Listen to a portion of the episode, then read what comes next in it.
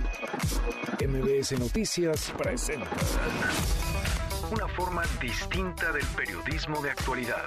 Donde las claves son informar, cuestionar y entretener. Vaya que hay temas para ponerlos sobre la mesa. Manuel López San Martín en Mesa para Todos. Jueves, jueves 31 de octubre, se acabó octubre, la hora en punto, bueno, la hora con un minuto, movida la tarde, hay mucha información. Soy Manuel López San Martín, gracias que ya nos acompaña, acaban de estar todas las voces, como todas las tardes, todas en esta mesa para todos, lo que comenzó como un genuino deseo de transparencia, como un ejercicio inédito de rendición de cuentas terminó en caos, terminó descontrolándose, terminó descomponiéndose, terminó esta mañana en un desastre. Si había dudas, han quedado ya despejadas esta semana con la presentación de la cronología del fallido operativo para capturar a Ovidio Guzmán ayer y las preguntas-respuestas sobre el desastre que incendió Culiacán el jueves 17 de octubre hoy. Alfonso Durazo, el secretario de Seguridad y Protección Ciudadana, mintió y con él mintieron también los titulares, los secretarios de la Defensa, de la Marina, el comandante jefe de la Guardia Nacional, el titular del Centro Nacional de Inteligencia, quienes posaron junto a Durazo en el primer video con una explicación tramposa, fallida, lejos de la verdad, desapegada de ella. Aquel día, por la noche, a las 8.30 de la noche, cuando Durazo leyó un mensaje acompañado del resto del gabinete de seguridad, nos mintieron. Ya no hablamos de un vacío en la información, no hablamos tampoco de la planeación deficiente, por decirlo menos, de esta operación, ni siquiera de la ejecución del operativo desastroso. Hay un asunto más inmediato, más evidente, que vuelve insostenibles a quienes participaron en esta cadena, a quienes tomaron decisiones, a quienes las ejecutaron y a quienes comunicaron lo que estaba ocurriendo esa noche. Mentir tendría que ser suficiente para separar del cargo y también para investigar a quienes lo hicieron. Mucho que poner sobre la mesa esta tarde. Arrancamos con las voces y las historias de hoy. Las voces de hoy. Andrés Manuel López Obrador, presidente de México. Y nosotros tenemos aquí el valor, ¿sí? De decir, nos equivocamos y se rectificó. Es que se puso por delante la vida de las personas, se cuidó a la gente. Alfonso Durazo, secretario de Seguridad y Protección Ciudadana. Con todo respeto, una cosa es dar una información que no es correcta porque no se tiene correcta y otra muy distinta es tener la intención de mentir. Mario Delgado, presidente de la Jucopo en la Cámara de Diputados. Morena, debemos hacer lo mismo que está promoviendo el presidente de la República, darle el poder a la gente que decida quién debe ser el dirigente de Morena. Entender que el movimiento es mucho más grande que el partido Ángel Ávila, dirigente nacional del PRD. El presidente dice que tomó una decisión humanista para salvar muchas vidas. Lo que no dice el presidente es que dejar en libertad a un delincuente de ese tamaño y a todo su cártel supone la pérdida de miles de vidas.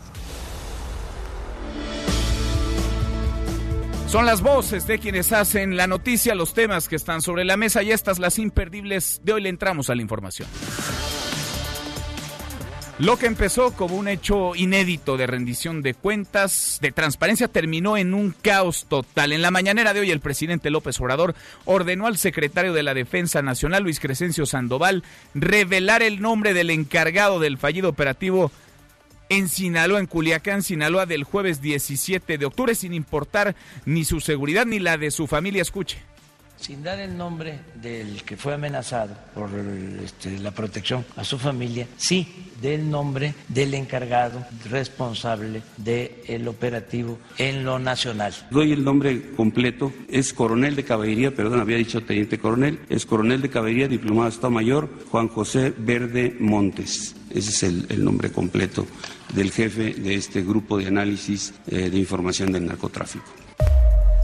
Así arrinconó el presidente López Obrador al general secretario de la Defensa. Así se reveló esta mañana el nombre con las consecuencias que podría haber mm, luego de este hecho de quien encabezó este operativo y de quien nos han dicho tomó las decisiones. Vamos a ver, es delicado, por supuesto, muy delicado. Vamos a platicar de las consecuencias que podría traer y de lo que implica esto pues que insisto, era un ejercicio inédito de transparencia y de rendición de cuentas, terminaron hechos pelotas en el gabinete de seguridad en la mañanera y pese a lo evidente, el secretario de Seguridad Ciudadana, Alfonso Durazo, insistió en que los primeros reportes del operativo fueron erróneos debido a la inmediatez de la situación y afirmó que la intención no fue mentir. Escuche.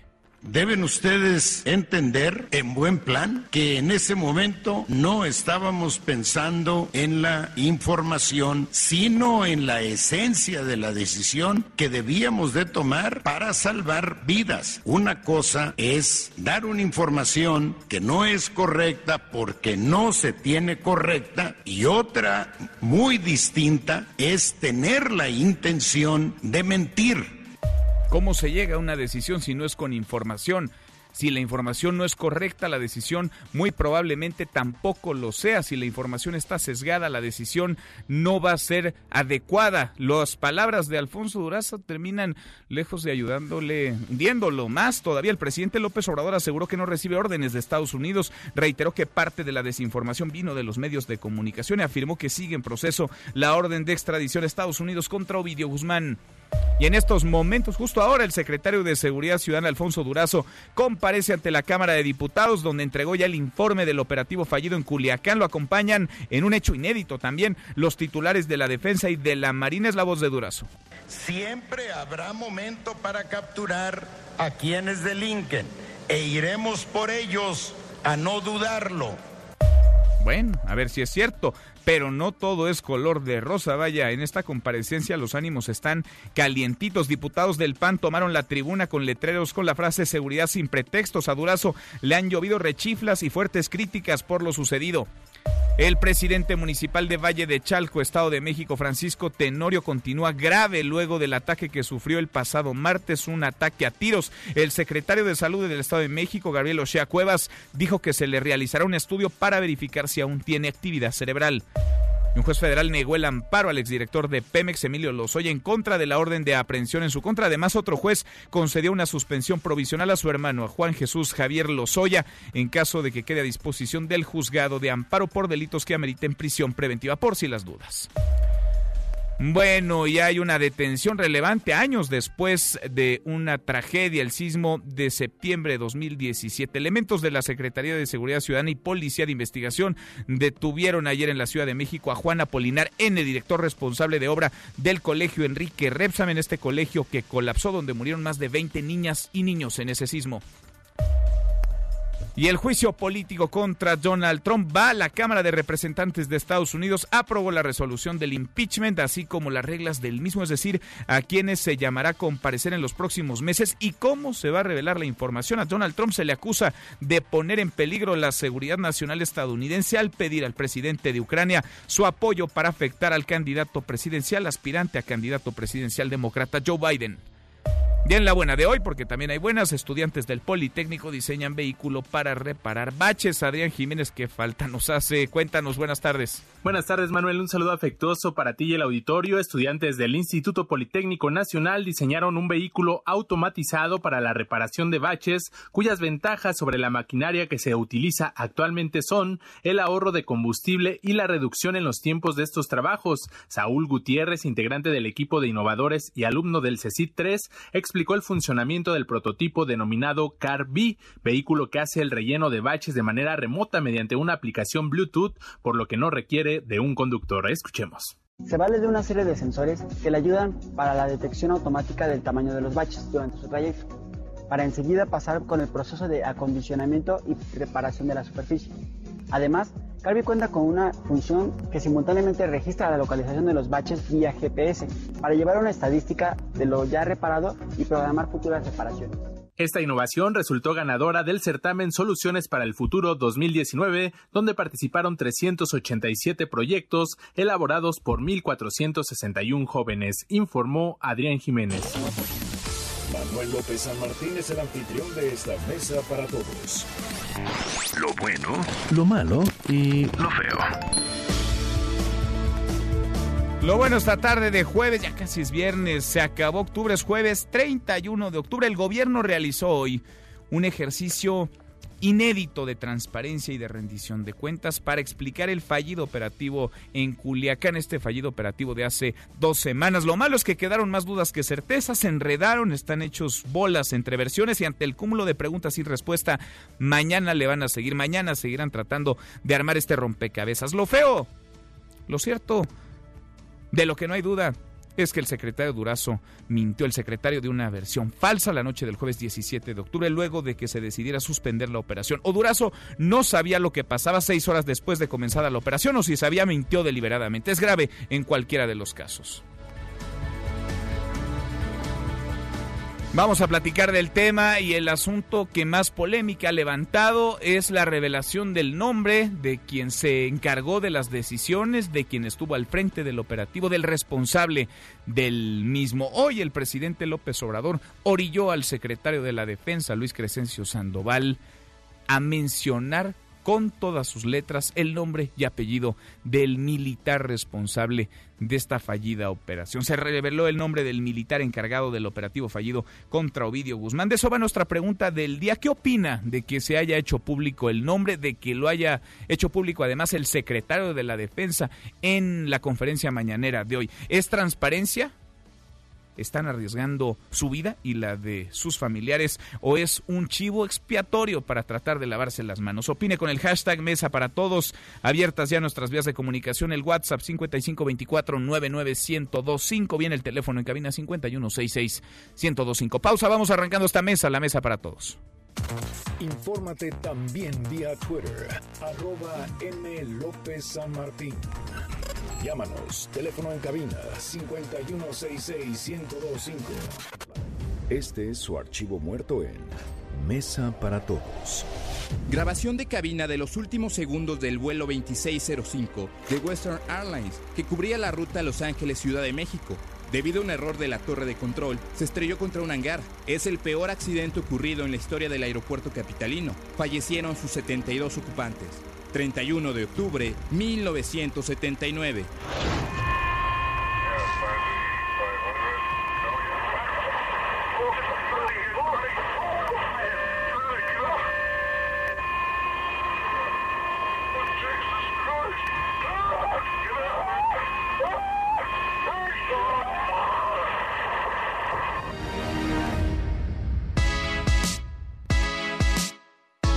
Seguimos, volvemos a esta mesa, la mesa para todos. El desastre de la operación Culiacán para detener a Ovidio Guzmán, hijo de Joaquín El Chapo Guzmán, sigue dando de qué hablar. Es un rompecabezas que no termina de armarse. Ayer se presentó a 13 días de la fallida operación una cronología de los hechos. Hoy, hoy hubo preguntas y respuestas. Hoy el presidente López Obrador se molestó con los reporteros que no hacen más que su trabajo, buscar información. Se molestó con los mensajeros, con los medios de comunicación. Lo que queda claro es que aún hay más preguntas que respuestas y lo que queda evidenciado es que el gabinete de seguridad mintió en los primeros momentos, en las primeras horas sobre la operación fallida. Balacera, un fuerte enfrentamiento en estos momentos. Desconocemos cuántos muertos. Exigimos en este momento la renuncia del Gabinete de Seguridad. No podemos permitir la rendición del Estado mexicano al narcotráfico. Hay algunos que nos critican porque tomamos esta decisión, pero lo más importante es la vida de los seres humanos. Ustedes liberaron a Ovidio Guzmán. ¿Están dispuestos ustedes a presentar su renuncia? Y manifestarle el mensaje que envía la familia del Chapo Guzmán. Es un mensaje muy corto de agradecimiento al presidente de la República, López Obrador. No tienen derecho a opinar, no pueden criticar el que un hombre haga las cosas bien cuando ustedes lo hicieron todo mal. Si se hubiese dado la orden, se estima que los muertos, sobre todo población civil, probablemente habrían rebasado los 200.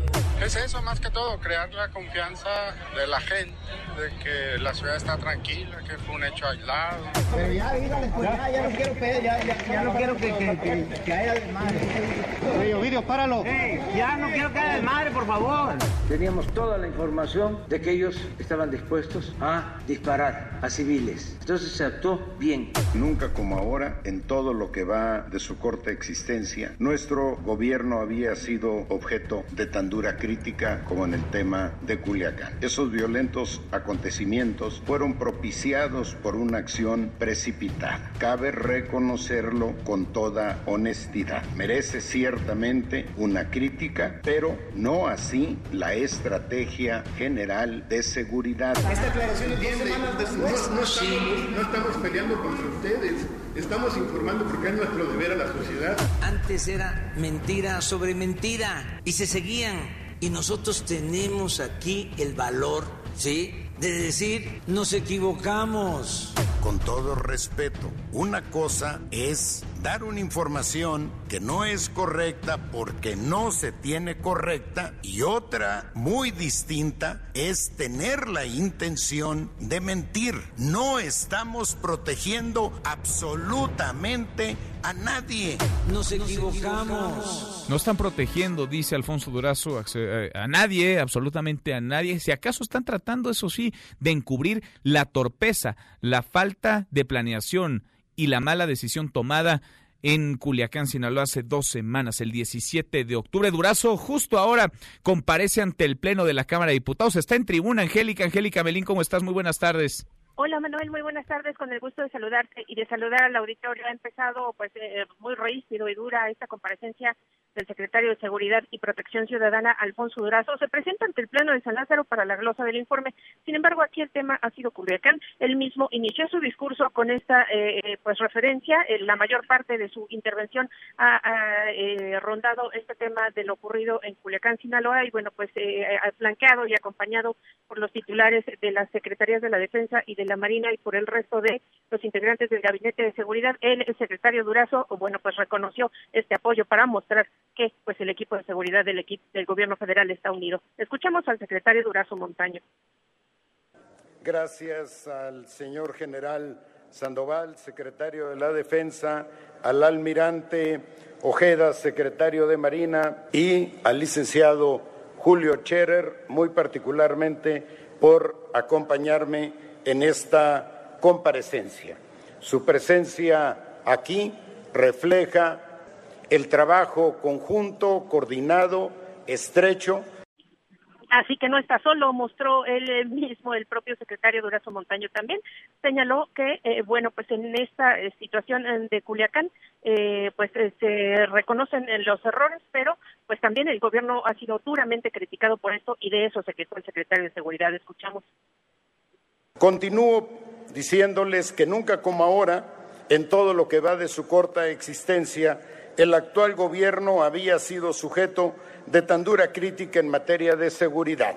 Defender la integridad física y la dignidad de las personas primero que nada.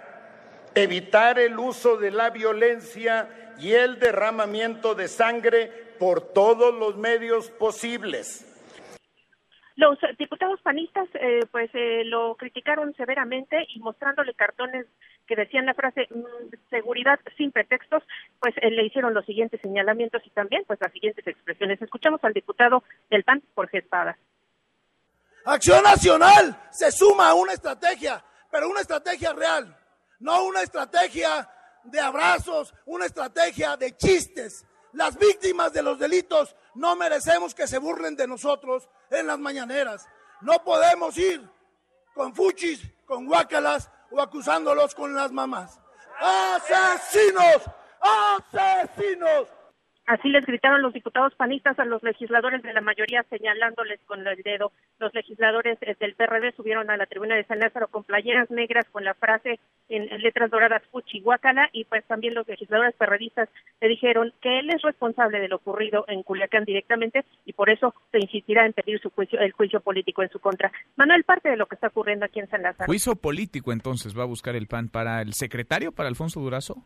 El PRD para Alfonso el PRD para Alfonso, para Alfonso Durazo. Bueno, pues está calientita el ambiente allá en San Lázaro. Volvemos en un ratito más contigo, Angélica. Gracias. A la orden, Manuel. Angélica Melín. Bueno, más temprano en la mañanera de hoy, pues se trataba de dar pie a un ejercicio inédito de transparencia, de rendición de cuentas para explicar las causas, las razones, lo que llevó a que el operativo en Culiacán de hace 15 días, el del 17 de octubre, pues derivara en desastre. Bueno, pues lo que también terminó siendo desastrosa fue la mañanera, las respuestas, la falta de claridad, las tensiones, los enojos, se descompuso todo, se descompuso. Rocío, cuéntanos, Rocío Méndez, ¿cómo estás? Muy buenas tardes.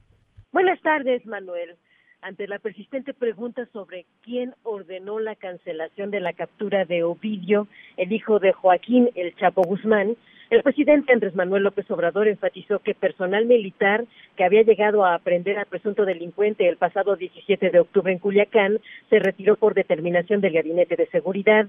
El secretario de la Defensa Nacional, Luis Crescencio Sandoval, remarcó que tras esta decisión de los titulares de Seguridad Pública Federal, Marina y Defensa ante la violencia desatada en calles de Culiacán y la falta de una orden de cateo, Ovidio Guzmán nunca salió del lugar donde fue ubicado. Vamos a escuchar se veía un poco falto de seguir el proceso legal, inclusive lo que se estaba viviendo, lo que nos estaban informando de la situación. Y como todavía no teníamos la parte de complemento para el, proceso legal, pues no, decidimos retirar al personal. De manera colegiada se analiza en el gabinete de seguridad. A las 18.49 se retira la fuerza. Dejan al presunto delincuente ahí en el punto, nunca es movido de ahí, se retira. Nuestra Fiscalía Militar está haciendo su investigación para poder determinar si nuestro personal tiene alguna responsabilidad y tendrá que ser castigado en base a lo que la propia Fiscalía realice.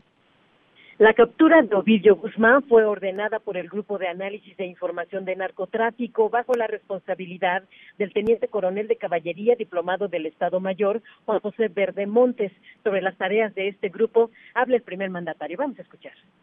Hay un equipo en la Secretaría de Defensa que desde hace tiempo se ocupa de estos operativos está respaldado por los mandos y venían haciendo operaciones varias sin problema hasta que se toparon con Culiacán pero no hay nada fuera de lo institucional. No intervienen personajes, todos estamos trabajando en armonía el titular de la defensa, defensa, Manuel, profundizó que se va a determinar si fueron infringidos reglamentos militares que impliquen alguna responsabilidad sobre lo que se haya hecho o no se haya hecho desde esta disciplina, incluida la parte de no informar, de no pedir autorización, de no esperar la respuesta de quien tenía que estar enterado y decidir. Eso está sujeto a investigación por parte de la Fiscalía Militar y estos resultados se darán a conocer al pueblo. Y cuestionado sobre esta orden de captura con fines de extradición de Ovidio Guzmán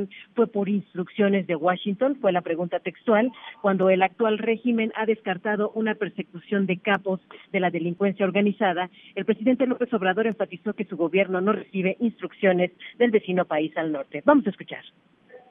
Hoy más que nunca las Fuerzas Armadas están unidas. A pesar de que haya muchas críticas o haya muchos comentarios, no van a poder separarnos. El general y yo y el secretario de Seguridad Pública, hoy más que nunca estamos trabajando por una misma causa, que es la seguridad de la sociedad. Lo que dijo el presidente, hay que destacarlo, Manuel, porque acabamos de escuchar las reflexiones, los planteamientos de Rafael Ojeda, el titular de la Marina, es que no se reciben órdenes de Washington. Esa fue la frase directa. Finalmente se destacó que no fue un error que la Guardia Nacional no haya llegado al punto porque no pudo arribar dado que fue agredido en un cruce de avenidas por los delincuentes y mañana de nueva cuenta Manuel está la convocatoria para analizar con el gabinete de seguridad desde la línea de tiempo de estos hechos de Culiacán a cualquier duda que haya sobre el operativo. Es parte de lo que se dijo esta mañana en Palacio Nacional. Mañana tratar de seguir armando este rompecabezas que seguramente parece al menos no tiene ni siquiera claro el secretario de Seguridad Alfonso Durazo. Gracias, Rocío. Muy buenas tardes. Muy buenas tardes. Y comenzó esto como un genuino deseo de transparencia, con un ejercicio inédito de rendición de cuentas.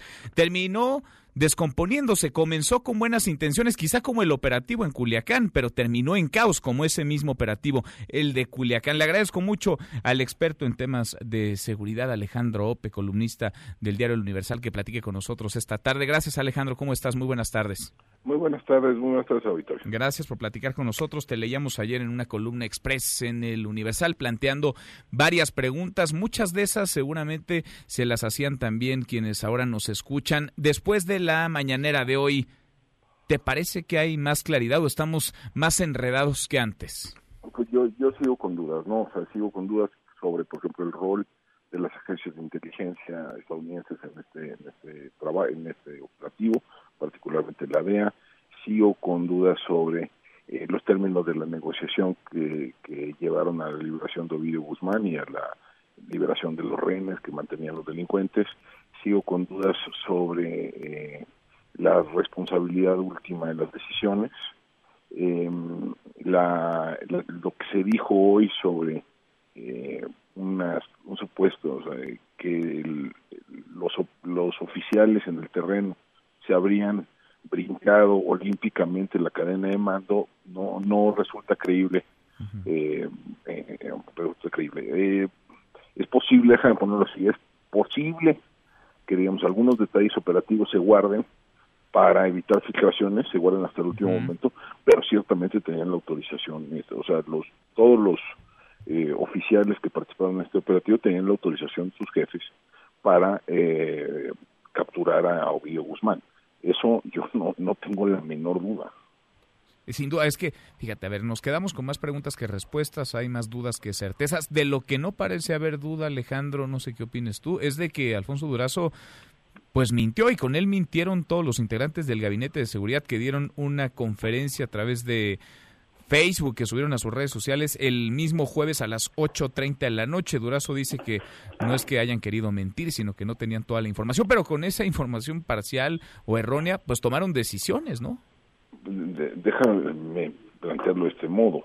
Eh, me parece inconcebible que cinco horas después de iniciado el operativo, el gabinete de, seguridad no supiera que hubiera que, haya- que, que haya que un operativo sucedió.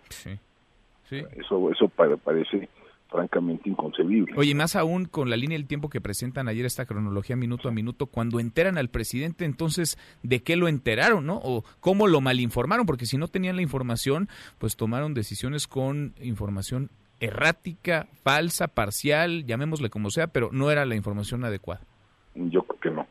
Yo creo que- o, o, o sí le informaron adecuadamente, que es lo que tampoco sabemos, ¿no? Hasta ahora, hasta ahora, pues sí quedan más preguntas. Ahora, ¿qué opinas de que se haya dado a conocer el nombre del militar que habría estado encabezando esta operación, que habría estado tomando las decisiones un poco o un mucho orillado, arrinconado el secretario de la Defensa por el propio presidente López Obrador? me parece una, una pésima decisión que puede tener consecuencias muy serias para la operación de las fuerzas de seguridad, no solo de las fuerzas armadas. Eh, es decir, eh, el, nadie, nadie en sus cabales pedía el nombre de los responsables operativos de esta acción. ¿no? Eh, si hay una ma- máxime que hay, como se señaló hoy mismo, una investigación en curso. Eh, entonces, eh, nadie solicitaba, lo que se pedía es quién fue responsable de las decisiones. ¿no? Si, la, si la versión que ellos quieren sostener es las versiones la tomó el, el personal operativo en tierra en- y sin consultar sin consultar con el alto mando, bueno, podrían haber dicho simplemente eso sin dar a conocer el nombre, sin poner en riesgo a una persona que eh, eh, pudo o no haber cometido errores, pero ciertamente no se merece que lo pongan en, que lo pongan en riesgo su vida. Y la de su familia. ¿Te parece creíble, Alejandro? Estoy platicando con Alejandro Ope, experto en temas de seguridad, que el secretario de la Defensa, el titular de seguridad, vamos a dejarlo hasta ahí para no llegar, digamos, hasta el presidente, no sabían que iba a haber ese día una operación en Culiacán, Sinaloa, para ir por uno de los hijos del Chapo Guzmán. Mira, no sé, deja, deja- no sé, pero lo que me queda claro es que tenían la autorización para ir, para ir a capturar al hijo del Chapo Guzmán, que había procedimientos preestablecidos para esa captura, que hay mecanismos de rendición de cuentas dentro de las Fuerzas Armadas, que la verticalidad de las Fuerzas Armadas es una de sus principales características. Eh, incluso, digamos, ese tipo de, de grupos de fuerzas especiales, de inteligencia, tienen un jefe, no se mandan solas. ¿no? O sea, al, al, final del día le reportan, le tienen que reportar al general secretario. Eso, eso me resulta, resulta por lo menos extraña la versión de que no sabía nada. Uh -huh. Rarísimo. O sea, sí. o sea, o por, o sea, cierta, a lo mejor, déjame poner otro, eh, eh, los detalles estrictamente operativos, sí, por qué calle van a entrar, por a, a qué hora específica inicia el operativo, etcétera, pues a lo mejor eso eso no no lo no lo tienen comunican al minuto uh -huh. porque pues, hay que mantener la secrecía y la reserva de, de la información y, y, hay que evitar filtraciones sí. pero ciertamente había una autorización previa para hacer un operativo de esta naturaleza pues o sea, un, un, eso, uno, eso, uno, de eso, de eso yo creo que es impensable que alguien que un, un teniente coronel haya simplemente tomado las decisiones uh -huh. de, de, este modo, ¿no? Pues sí, y movido además elementos que fueron específicamente... Porque además, digo, de por dentro, o sea, hay participación, eh, como se dijo ahí mismo, hay participación de, eh, de personal destacamentado de manera permanente en Culiacán, ¿no? Uh -huh. eh, que, pues, que a la cual se le solicitó eh, apoyo y pues, si se le solicitó apoyo al jefe de zona, el jefe de zonas muy probablemente lo comunicó al jefe de Estado Mayor de la Sedena uh -huh. y el jefe de Estado Mayor de la Sedena muy probablemente lo comunicó al, al, general secretario. Y si no, tenemos pues un problema mayor, ¿no? De coordinación, porque si no hay ni siquiera esa No, olvídate coordinación de mando. Además. O sea, es, digo, yo, yo francamente, digo, creo que hubo un, hay un intento explícito de eh, salvar a los civiles de la responsabilidad por, por el operativo, ¿no? Y de trasladarla completa al personal al personal de, de, de, en tierra, ¿no? Sin duda. Pues vamos tratando de armar este rompecabezas. Ayer eh, el presidente dio a conocer esta cronología. Hoy hubo preguntas y respuestas. Mañana seguirán en la mañanera. Lo seguimos conversando. Alejandro, te agradezco mucho estos minutos. Muchas gracias. Gracias. Muy buenas tardes. Alejandro experto en temas de seguridad. Vaya caos, vaya desastre de principio a fin esta operación en Culiacán. Cruzamos ya la media hora con 34. Pausa. Volvemos con un resumen de lo más importante del día. Esta mesa, la mesa para todos. No te levantes. Podrías perder tu lugar en la mesa para todos. Con Manuel López San Martín. Regresamos. Jack Dorsey, director de Twitter, anunció que su plataforma no permitirá anuncios de partidos políticos a partir del 22 de noviembre, ya que considera son muy poderosos para influir en los votos. Esta medida se aplicará en todo el mundo.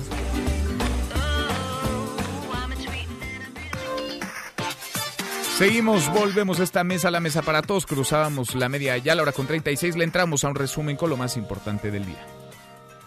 Resumen nacional. Tras el motín que dejó seis muertos y dos heridos en Atlacholoaya, en el penal de Atlacholoaya, en Morelos, custodios del Cerezo entraron en paro indefinido, exigen la destitución de las autoridades internas y la reubicación de reos violentos. Durante estos actos, al menos 15 custodios fueron sometidos por reos.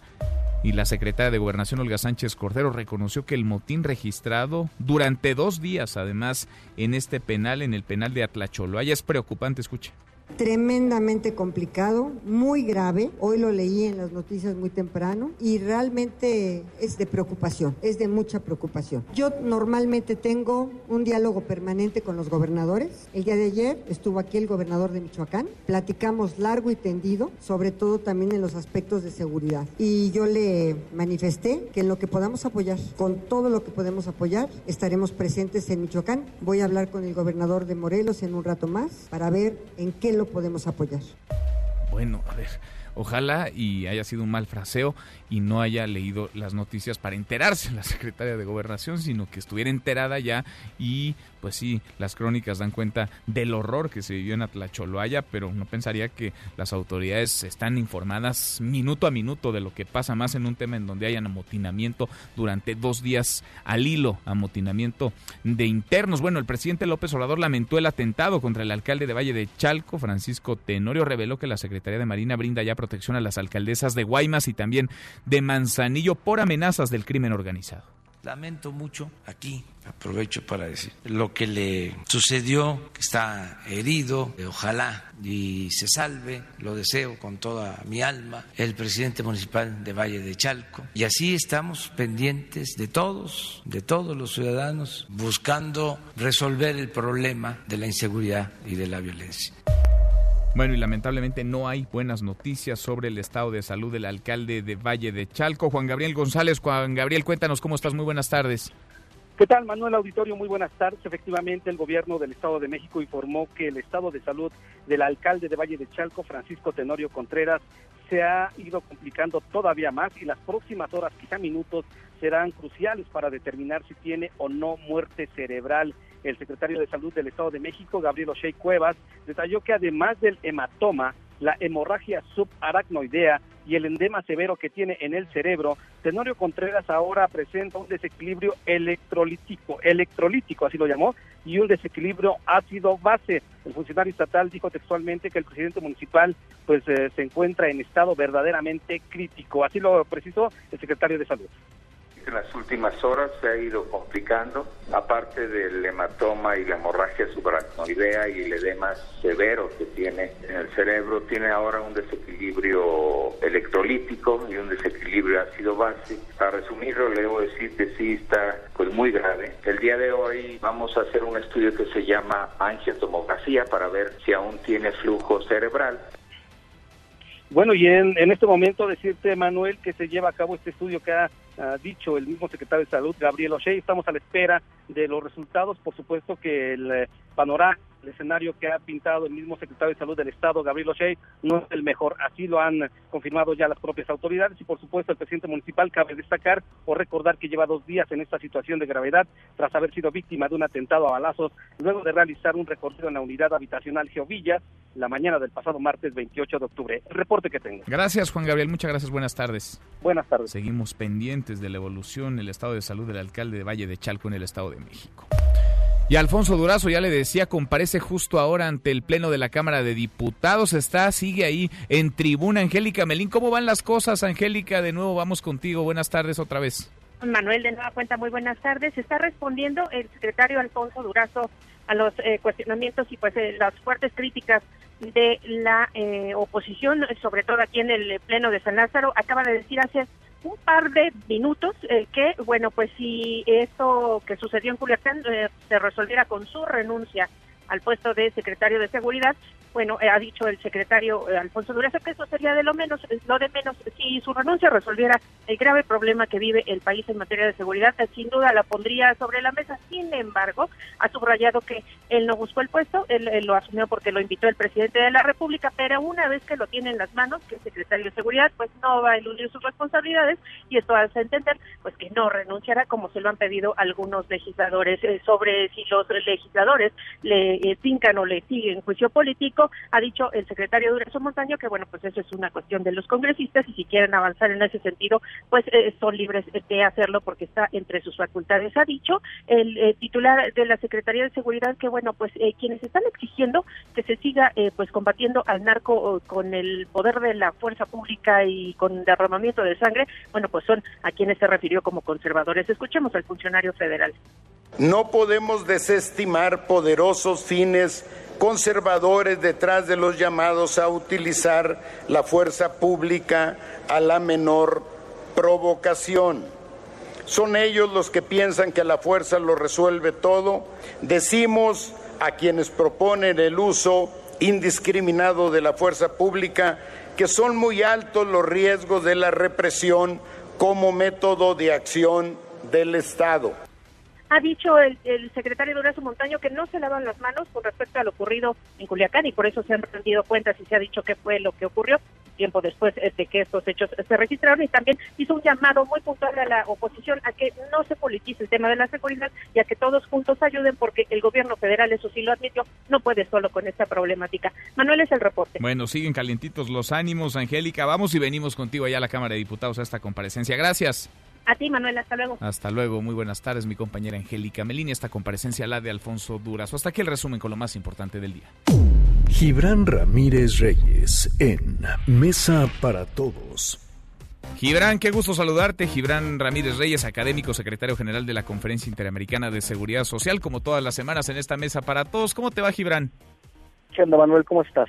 Bien, muy bien. Decía Gibran, a ver, tú me dirás, ¿cómo la ves? Que lo que comenzó pues como un genuino deseo de transparencia, como un ejercicio inédito de rendición de cuentas, terminó enredado y terminó descomponiéndose. Hoy en la mañanera estuvieron contestando preguntas sobre el operativo en Culiacán. Ayer se presentó la cronología. Mañana, dijo el presidente López Obrador, van a seguir con esta sesión de preguntas y respuestas. ¿Cómo ves el asunto? Creo que se exhiben varias cosas que no habíamos visto en la vida pública en general por una parte, el gobierno, cómo funciona realmente un gobierno, una administración pública, todas las cosas que se improvisan, las fallas de comunicación entre diversas corporaciones, unas que tienen que ser más abiertas en su manejo, como la Guardia Nacional, como la Secretaría de Seguridad Pública, y otras que por naturaleza son más cerradas, como el Ejército, operan en distinta frecuencia, hay información que no se comparten, etcétera, etcétera. Se ve también cómo funciona la organización criminal y los vasos comunicantes que tiene en este caso con el ejército. De otra manera, con el ejército y en general seguramente con personas en el gobierno, no se entiende de otra manera la precisión en el tiempo y en el espacio para ejecutar la operación de sabotaje que quería conducir a la liberación de Ovidio Guzmán es decir, fue tan precisa y tan precisa en el tiempo, ¿no? Anterior y simultánea al operativo, que esto solo puede dar cuenta de una comunicación previa. Em, y se exhibe, por otra parte, creo, la presión de los Estados Unidos en las corporaciones mexicanas, en el poder eh, judicial mexicano, ¿no? Hay una presión ahí, hay otra a nivel institucional en la Guardia Nacional. Recordemos que la capacidad de fuerza de la Guardia está mermada por la influencia que Estados Unidos tuvo en la petición de resguardar las fronteras y también en la prioridad de los objetivos, porque Estados Unidos bien podría pedir que se capturara a Ovidio Guzmán, aunque esté fuera de la estrategia del presidente López Obrador. Sí pero es el gobierno de López Obrador que ha decidido hacer caso a eso, aunque vaya pues más bien en el sentido de la estrategia anterior. Ahora, De cualquier manera, es un ejercicio que no se había visto nunca, nunca habríamos visto algo así. No, nunca habían estado contestando, contestando preguntas y mira que se acumularon, ¿no? Un sexenio marcado por la violencia, por la sangre, el de Calderón y luego el de, el de Peña Nieto. En ese sentido me parece que es eh, destacable e insisto, era un acto de transparencia, un ejercicio de rendición de cuentas, de buena fe. En el camino, Gibran, pues nos hemos ido enterando de varias cosas. A mí me queda la duda de si un secretario de seguridad o un general secretario de la defensa no están enterados de una operación que va justamente a intentar detener a un hijo pues del capo de capos, ¿no? Se nos ha dicho que ese es el Chapo Guzmán y, de pronto terminan pues por ahí llevándose entre las patas al responsable de la operación, que sin duda lo hay, pero que él se mandara solo, pues a mí me deja mm, interrogantes, por decirlo menos. ¿Tú cómo lo ves? Sí, hay una serie de inercias institucionales y personales seguramente a, a lo largo de los sexenios. Y yo sí creo que por lo menos el secretario de Seguridad Pública pudiera no estar enterado. Eh, los circuitos de militares que se han dedicado a combatir ah, la droga. Nada más ahí, Gibran, no estar enterado cuando iba a comenzar la operación. Claro. Cuando iba a comenzar. Ya en el camino sí se debió haber enterado, me imagino, Alfonso Durazo. Claro, a mí me resulta muy difícil creer que haya dado la versión que dio eh, sin eh, tener la información a la mano, o por lo menos sin tener una confusión entre la información que él tenía y la información que tenían los mandos militares. No creo que haya sido como para dejarlo irse de boca enfrente del país todo mientras tomaba la palabra para explicar qué es lo que había pasado. La versión de la noche del jueves de 17 creo, la de las 8.30 de la noche. Así es, la de la casualidad, ¿no? De aquí iban una patrulla, un grupo de elementos, 30, 35 elementos, y fueron agredidos. Fue lo primero que dijo Alfonso Durazo. Ya después matizó, corrigió la mañana siguiente desde Culiacán, Sinaloa. Así es. Y creo que falta mm, una explicación en medio de todo este ejercicio de transparencia, que es sobre qué pasó con la inteligencia. Probablemente eso no se puede decir por causas de seguridad nacional, pero si alguien tendría que rendir cuentas y que espero que le haya rendido cuentas ya al presidente, es el encargado de la inteligencia, porque quien tenía que saber que había un operativo preparado en cualquier caso de contingencia para atender ese u otro asunto en Culiacán por parte eh, del cártel de Sinaloa, pues era quien tiene que tener la inteligencia, ya sea el Centro Nacional de Información, inteligencia militar, a quien esté asignado eso.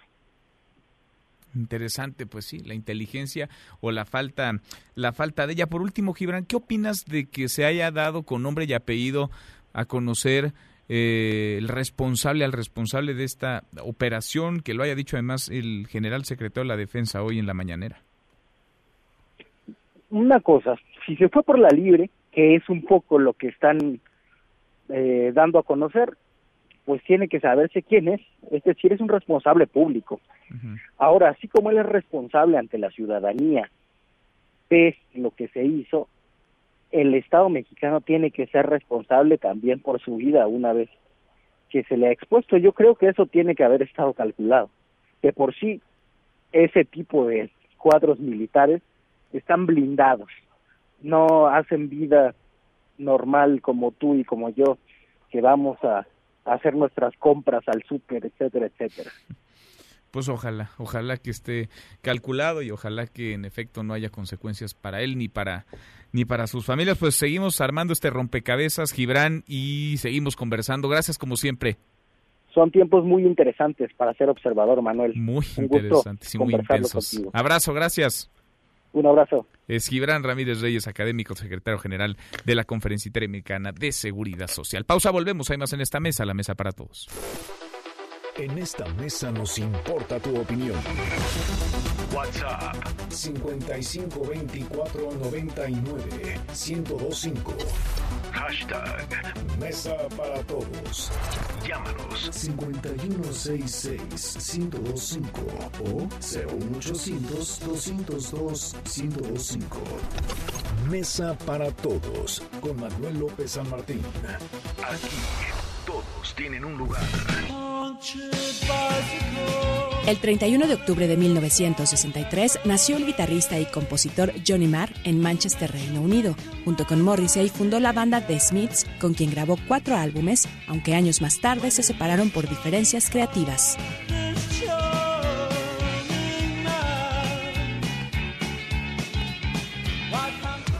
Los numeritos del día. Citlali Sáenz, qué gusto saludarte. Citlali, ¿cómo estás? Muy buenas tardes. Hola Manuel, buenas tardes a ti también a nuestros amigos del auditorio. Pues están perdiendo en esta jornada los principales indicadores. En Estados Unidos el Dow Jones Industrial retrocede 0.81%. El indicador que agrupa las empresas tecnológicas, el Nasdaq, pierde 0.17% y pierde también el S&P BMW de la Bolsa Mexicana de Valores 0.72%. Se ubica en 43.426.35 unidades. En el mercado cambiario, dólar en ventanilla bancaria se compra en 18 pesos con 67 centavos, se vende en 19 pesos con 50, el euro se compra en 21 pesos con 43 centavos, se vende en 21 pesos con 45 centavos. Manuel, mi reporte al auditorio. Gracias, muchas gracias, Itlali. Buenas tardes. Buenas tardes. Economía y finanzas con Eduardo Torreblanca. Lalo, qué gusto saludarte, ¿cómo estás? Muy buenas tardes. Buenas y malas para la economía. Es un panorama este, pues, de blancos, de negros, aunque hay algunos grises. ¿Cómo la ves? ¿Qué tal? ¿Cómo estás, Manuel? Igualmente gusto en saludarte. Muy, muy buenas tardes y buenas tardes al auditorio. Pues sí, hay buenas y hay malas. Buenas, por ejemplo, que el gobierno federal mantiene su compromiso de conseguir un superávit primario que durante el año del 2020 habrá de reducir, pero seguirá siendo superávit, cosa que ayudará mucho a mantener la seriedad de los compromisos del gobierno federal, al menos en ese terreno de conseguir un superávit primario. Si lo bajan, ya habíamos dicho, si lo bajan al 0.5% del PIB, mala señal al extranjero. Pero bueno, lo malo, lo malo, que el impuesto sobre la renta y o, y, o el IVA durante los meses de julio, agosto y septiembre han mantenido o alguno de ellos o los dos una tendencia a la baja. Quiere decir que o el IVA o el impuesto sobre la renta o ambos impuestos han presentado en la recaudación fiscal del presente año tres meses consecutivos a la baja, julio, agosto y septiembre. Ahora bien, prácticamente en ningún mes los dos impuestos mencionados, IVA y ICR, ganan, siguen una tendencia a la baja, lo que significa claramente que hay la gran probabilidad de que presente un problema la recaudación fiscal en el 2020, tomando en cuenta que hoy la economía está parada, el aparato económico está quebrado, venía creciendo a 2% y ahora está creciendo 0% o menos 0.4% según la comparativa que se quiera atender y si la economía no crece 1.5 de 1.5 a 2.5% el año entrante Houston, como dicen las películas, Houston, we have a problem, porque evidentemente lo primero que habrá de bajar va a ser la recaudación fiscal. Así es que será muy importante lo que pueda hacer el gobierno durante noviembre y diciembre, aunque los beneficios de esa política pública y de esa estrategia contracíclica, de esta estrategia contracíclica, pudiera ya reflejarse hasta el primer trimestre, finales del primer trimestre del 2020. Hasta aquí dejaría el comentario. Bueno, pues sí, ahí están las cosas buenas y malas, como ya decimos Lalo, y es un año este difícil. El que viene, 2020, pinta para ser uno igualmente complicado. ¿Tenemos postre? Pero por supuesto hay un, um, un postre interesante. De aquí, del 2020 al 2060, habrán de incorporarse en la Tierra dos trillones de pies cuadrados de edificios. No piense en los dos trillones de pies cuadrados, piense en lo que van a demandar de agua y de energía esos dos trillones de pies cuadrados de edificios. Gracias, Lalo. Muchas gracias, muy buenas Muchas tardes. gracias. Muy buenas tardes. Eduardo Torreblanca, nosotros con él cerramos esta primera hora saludando a nuestros amigos de Monclova, Coahuila, ya nos escuchan a través de la mera ley en el 104.9 de FM. Pausa y volvemos con la segunda de esta mesa, la mesa para todos. Información para el nuevo milenio. Mesa para todos con Manuel López San Martín. Regresamos. Un automovilista logró frustrar un asalto en la colonia Lindavista en la Ciudad de México al atropellar a los delincuentes que intentaban entrar a su casa. Las cámaras de seguridad revelaron cómo el conductor embistió a los asaltantes que lo encañonaban con varias armas.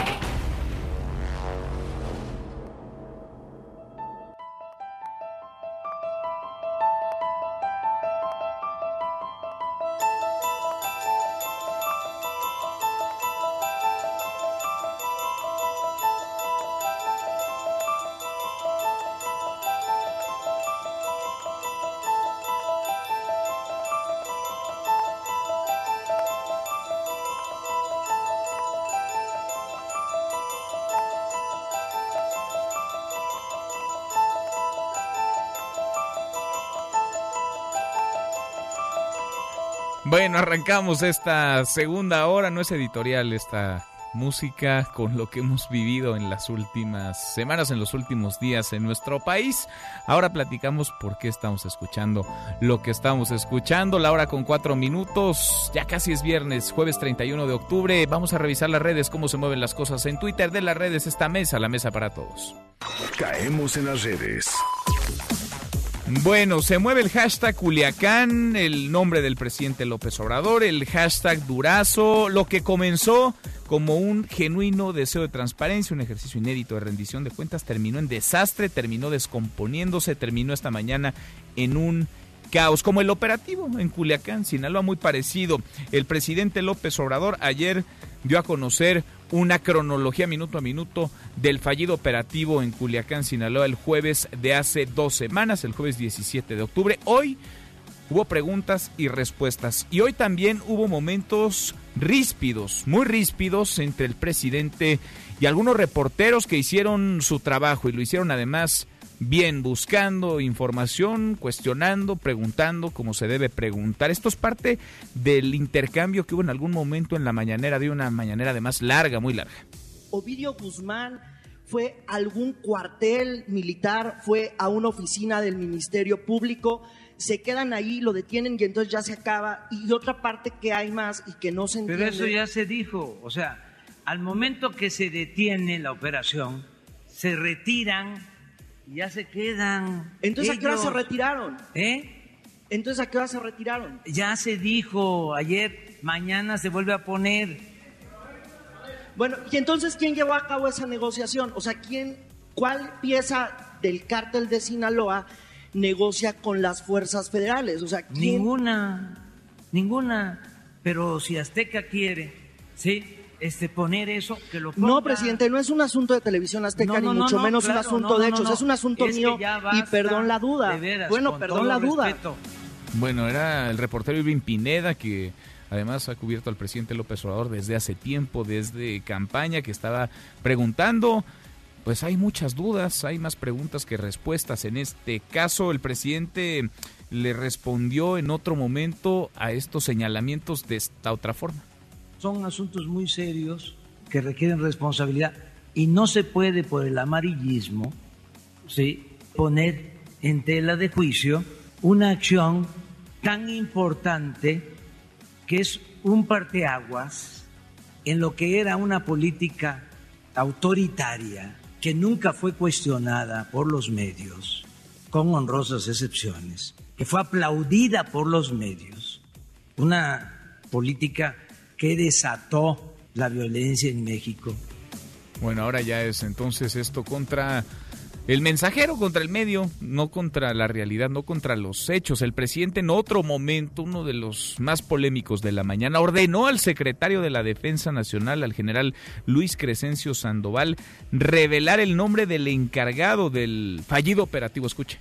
sin dar el nombre del que fue amenazado por este, la protección a su familia, sí del nombre del encargado responsable del operativo en lo nacional. Doy el nombre completo, es coronel de caballería, perdón, había dicho teniente coronel, es coronel de caballería, diplomado de Estado Mayor, Juan José Verde Montes. Ese es el, el nombre completo del jefe de este grupo de análisis eh, de información del narcotráfico. Así el presidente arrinconó prácticamente al secretario, le ordenó mencionar con nombre y apellido al responsable de este fallido operativo.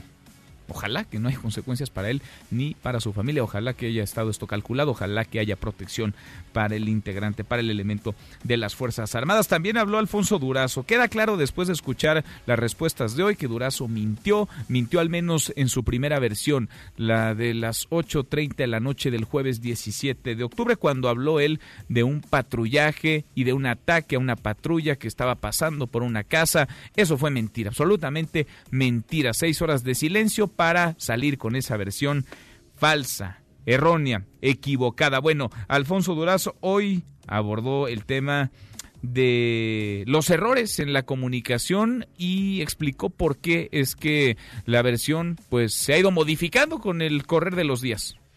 Deben ustedes entender en buen plan que en ese momento no estábamos pensando en la información, sino en la esencia de la decisión que debíamos de tomar para salvar vidas. Una cosa es dar una información que no es correcta porque no se tiene correcta y otra muy distinta es tener la intención de mentir.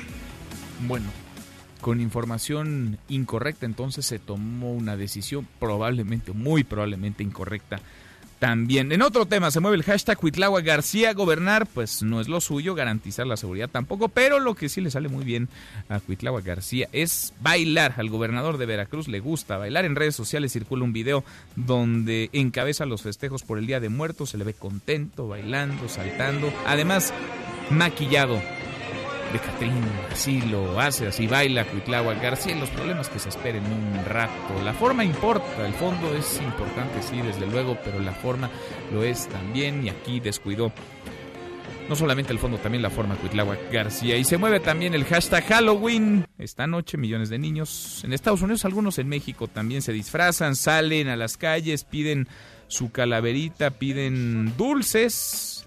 Se termina este mes llegó Halloween, vendrá el fin de semana, después con la conmemoración del Día de Muertos, usted verá seguramente o ya está viendo en las calles niñas, niños disfrazados, caracterizados, pidiendo su calaverita.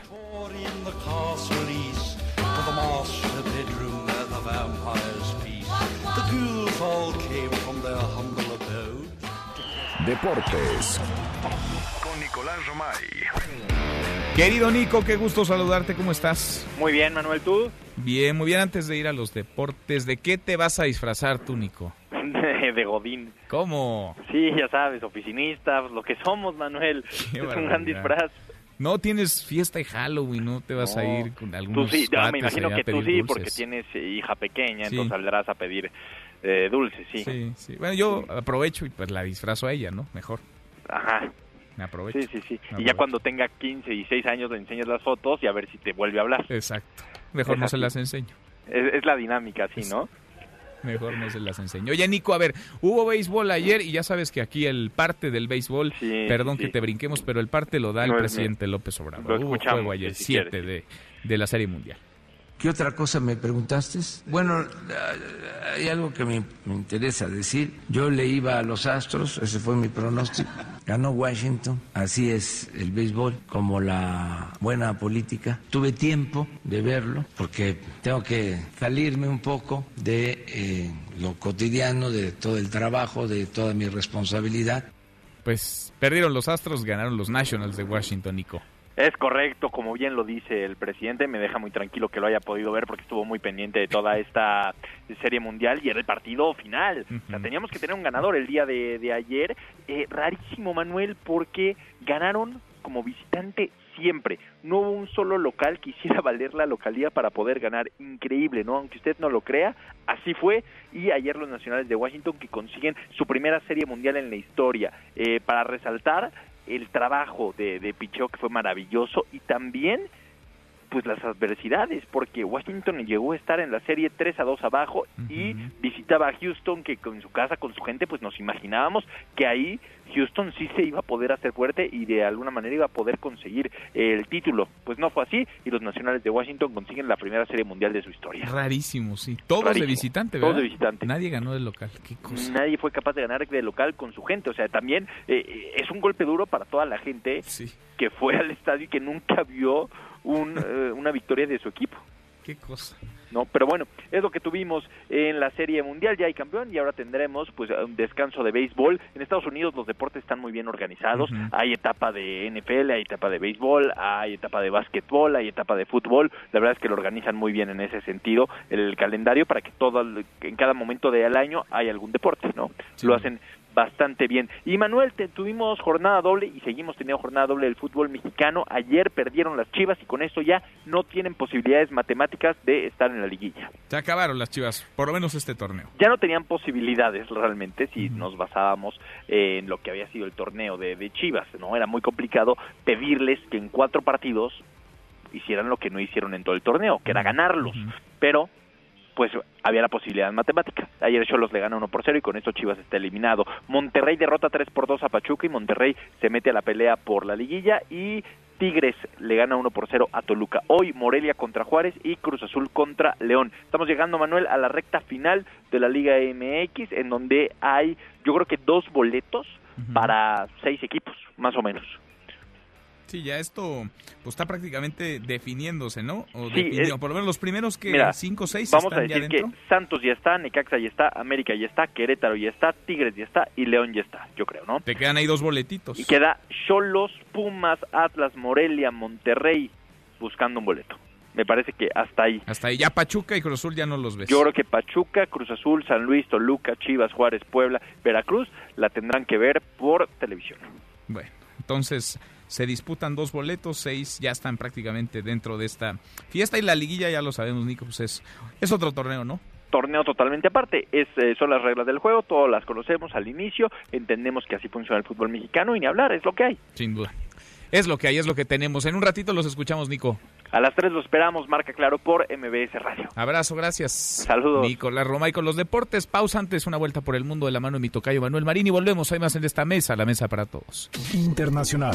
Todo listo para el juicio político contra el presidente Donald Trump. La Cámara de Representantes de Estados Unidos aprobó la resolución del impeachment, en el cual se le acusa de poner en peligro la seguridad nacional estadounidense al pedir al presidente de Ucrania su apoyo para afectar al candidato presidencial demócrata Joe Biden.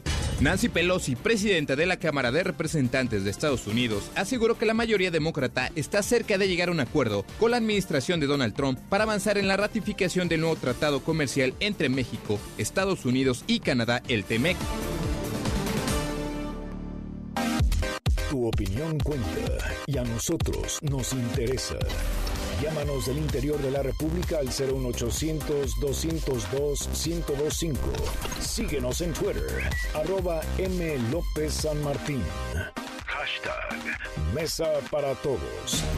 Debido a las fuertes lluvias ayer por la tarde, un automóvil cayó en un canal de aguas negras en Cuautitlán Izcalli. Dos personas fallecieron dentro del vehículo. Las autoridades ya hicieron un llamado a la población para que no traten de cruzar caminos inundados de la zona debido a la velocidad del agua.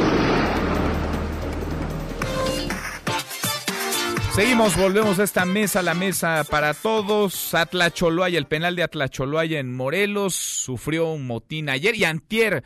¿Por qué? Por una disputa entre grupos criminales. Uno pensaría que el control del penal pues está en manos de las autoridades, pero no. El control del penal se lo disputan grupos de la delincuencia organizada. Es Atlacholoaya, antes fue Aguaruto en Culiacán, Sinaloa, antes Topo Chico en Nuevo León y la lista es larga, muy larga. Cuéntanos lo último porque además eh, los custodios del penal de Atlacholoaya, Edmundo, Edmundo Salgado, pues ahora están en paro y exigiendo condiciones de seguridad para poder trabajar. Edmundo, buenas tardes.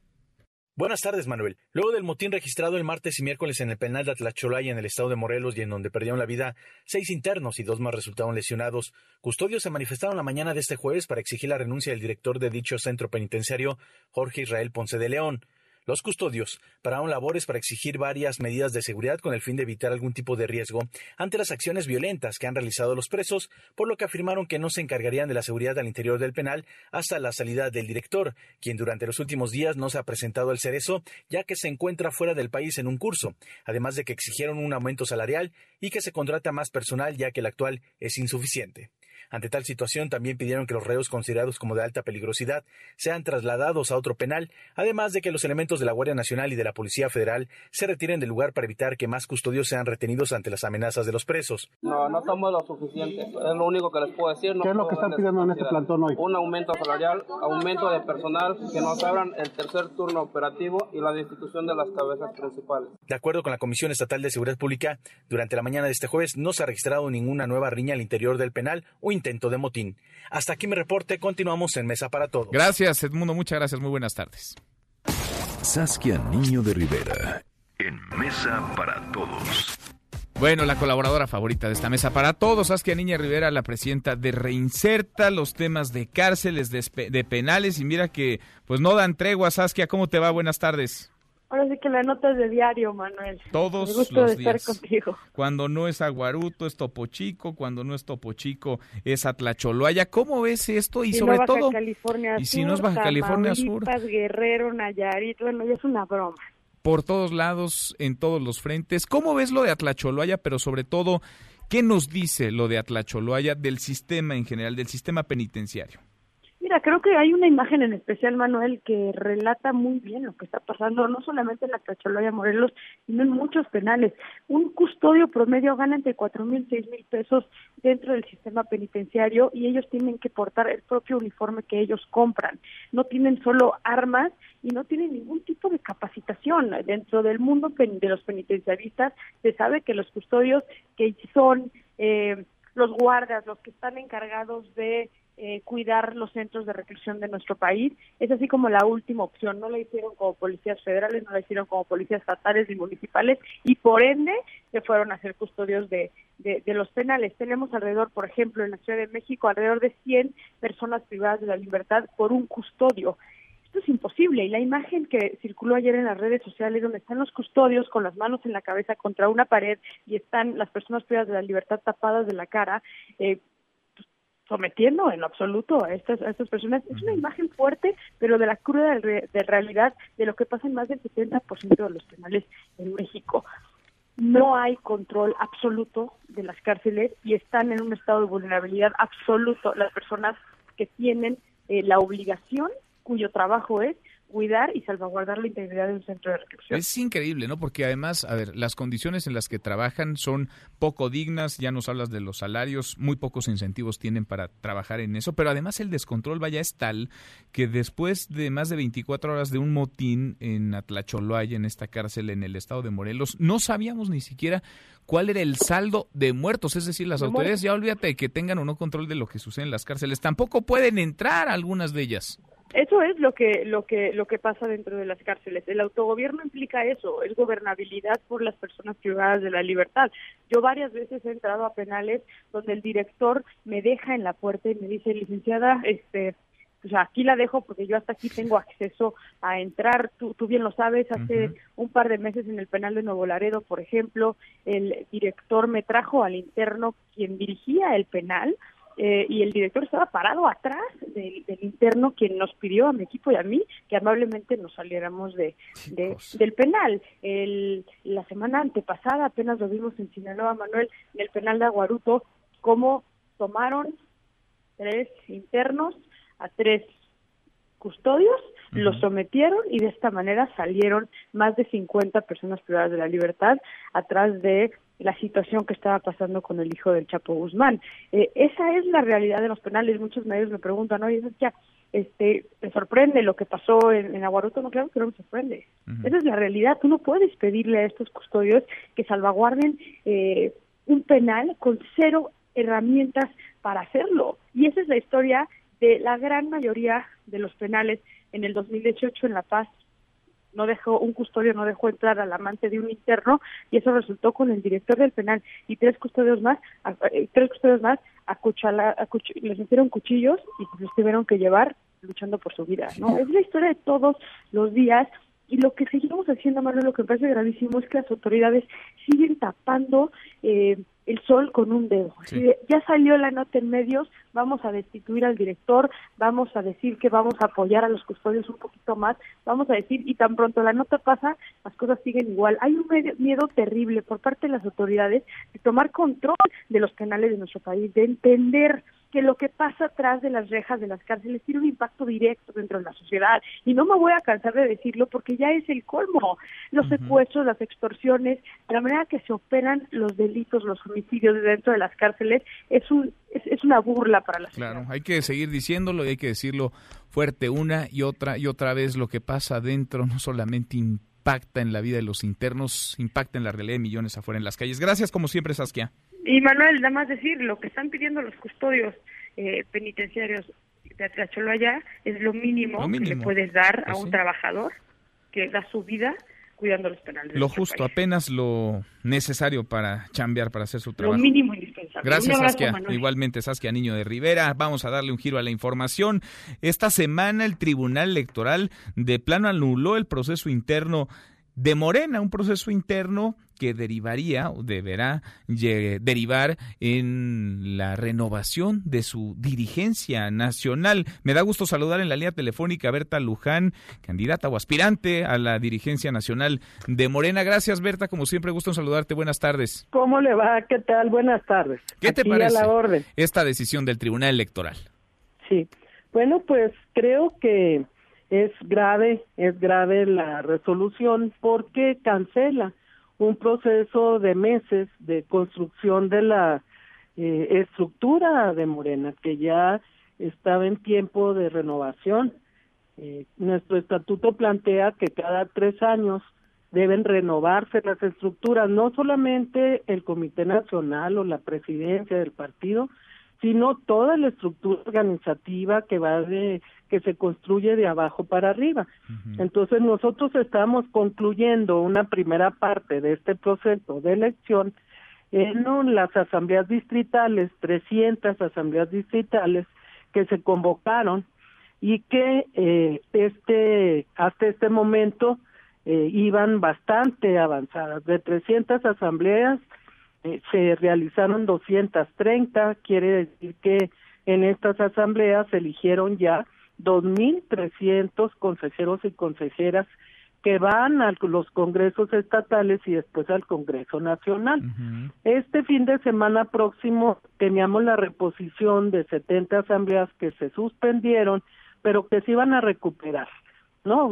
Eh, sobre todo solayando, enfrentando problemas de organización que tenemos en el camino.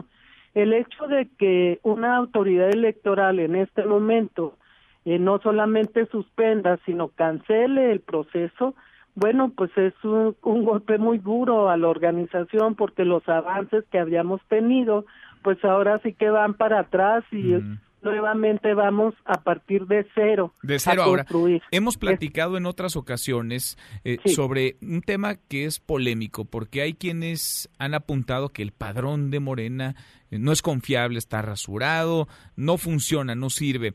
Eh, la última vez que conversábamos la semana pasada, tú nos decías, el padrón es un buen padrón, con ese padrón debemos llegar, podemos llegar a la renovación de la dirigencia. ¿Qué implica que el Tribunal Electoral ya se haya tenido que meter en el proceso interno de Morena, en donde pues parece no están pudiendo resolverse las diferencias dentro del partido, sino que estas patadas por abajo, por arriba de la mesa o estas grillas, pues ya están, eh, no solamente los medios de comunicación, están ya en tribunales incluso. Así es. Eh, yo creo que ahí tenemos pues un problema que debemos resolver, resolver, que es quién debe este decidir qué es lo que pasa internamente en Morena, cómo se define su vida interna y creo que pues esta es una muestra de que si vamos al tribunal o si vamos a a, llevar no la justicia fuera del campo de Morena, pues entonces estamos sujetos a decisiones de personas que no necesariamente van a actuar como pensamos que deben actuar en términos de justicia. Para eso tenemos nuestros órganos jurisdiccionales o el órgano de justicia de Morena, que es la Comisión Nacional de Honestidad, que en este caso debería este ser la que estuviera mandatando. Fíjese nada más qué contradicción tenemos en este momento. Resulta que a partir de algunas impugnaciones que hubo respecto al padrón, hace eh, por lo menos un mes, el tribunal electoral, este mismo tribunal que hoy echa abajo el proceso, mandató a la Comisión Nacional de Honestidad para que diera su veredicto en relación a la validez o no del padrón. El 11 de octubre la Comisión Nacional sacó una resolución planteando que este el padrón era válido y que íbamos para adelante. Por eso siguió el proceso. Y hoy cuando estamos ya terminando, cerrando esta esta etapa, viene nuevamente la autoridad a decir, pues no, siempre no, el padrón no no está bien. Ahora, ¿qué es lo que dice? Ahora, llega la autoridad a petición de algunos militantes de Morena. ¿Quiénes son esos? la misma autoridad son esos militantes? a ver, la misma autoridad ya había tenido una este una resolución al respecto de impugnaciones y fue regresar a la Comisión Nacional de Honestidad este tema y que la comisión no determinara si era válido o no el padrón. El 11 de octubre la comisión dice sí es válido el padrón a partir de la revisión que, que hizo. Entonces, uh, ahí es en donde encontramos nosotros una incongruencia, porque esta misma autoridad que hace un mes dijo Comisión Nacional, a ti te corresponde, ahora viene y dice, pues no, el padrón no es válido, ahora no está planteando que no sea válido porque se haya rasurado o cuestiones de ese tipo, lo que plantea es por qué no incorporaron a personas que quisieron afiliarse este en hasta eh, 30 días antes de que se realizaran las asambleas. Pues entonces eso es lo que nosotros como Morena vamos a tener que retomar, ¿verdad? O sea, ¿quiénes, quiénes se quisieron afiliar? Pues va a estar muy difícil el proceso, la verdad. Va a estar complicado. Ahora, ¿qué manos dentro de Morena ganan con todo esto o todos pierden? Bueno, yo creo que se daña, se trata de dañar la imagen de descarrilar el tren pero creo que Morena la verdad es mucha pieza como para no poder rubricar este obstáculo y no volver a, a través de nuestros cauces institucionales a retomar el proceso de elección tal como lo plantea el estatuto. ¿Y si creen que se puedan poner que se puedan poner de acuerdo? Porque Jacob Polensky ha dicho acá una y otra vez, también lo ha señalado Mario Delgado, que es mejor pues que se aplace el proceso de elección, que ya no se realice, que no hay condiciones este 2019, que se vaya al próximo año. Pues mire, aquí el tema es que eh, Morena eh, tuvo en este año anterior eh, uno eh, vamos a decir que una eh, estampida de cuadros que se fueron a los gobiernos y que dejaron la estructura pues bastante debilitada. En concreto, no tenemos ahorita estructura municipal, los comités estatales están a la mitad, lo mismo el Comité Nacional, o sea, urge este que este proceso nos ayude a rehabilitar, completar las las estructuras, ese es el, el objetivo, no es otro y yo creo que lo tenemos que hacer a la voz de ella. Pues el tribunal planteó 90 días para reponer el proceso, pues tenemos que actuar a la voz de ella. Pues lo iremos platicando, a ver, porque sí, la imagen que va quedando de Morena no es, me imagino, no es la que. Pero no hay tal, yo creo que somos más pieza que lo que se trata de hacer ver. Bueno, pues más allá de lo que se trate de ser ver por los medios, es lo que está pasando ya en instancias electorales, ¿no? En este caso en el Tribunal Electoral y la propia grilla interna. Creo que fue una, un error, la verdad, del tribunal el haber entrado en este momento y de esa manera a resolver algo que pues está afectando la autonomía del partido y los derechos políticos de sus militantes los que fueron electos en este proceso. Llevamos meses en esto, son 230 de 300 asambleas las que salieron bien, las que eligieron a sus consejeros. Eso es lo que se está echando abajo, no es una cosa menor. Pues sí. Ahí está la resolución del tribunal y las visiones, la polémica que esa pues no se detiene y no para. Berta, te agradezco como siempre. Muchísimas gracias a usted por el espacio y estamos aquí a la orden. Buenas Igualmente, muy buenas tardes. Berta Luján, aspirante a la presidencia de Morena. Cruzamos la media ya, la hora con 34, pausa y volvemos con un resumen de lo más importante del día. Esta mesa, la mesa para todos. No te levantes. Podrías perder tu lugar en la mesa para todos. Con Manuel López San Martín. Regresamos. Para nosotros el operativo fue un éxito. La balacera en el municipio de Ixtapaluca, en donde murieron tres personas, incluyendo un menor de edad, podría tratarse de una venganza, según lo señaló Omar García Harfuch, secretario de Seguridad Ciudadana. Uno de los fallecidos ya tenía un ingreso en un reclusorio por el delito de robo calificado. Seguimos, volvemos a esta mesa, la mesa para todos, cruzamos ya la media la hora con 35, le entramos a un resumen con lo más importante del día. Resumen.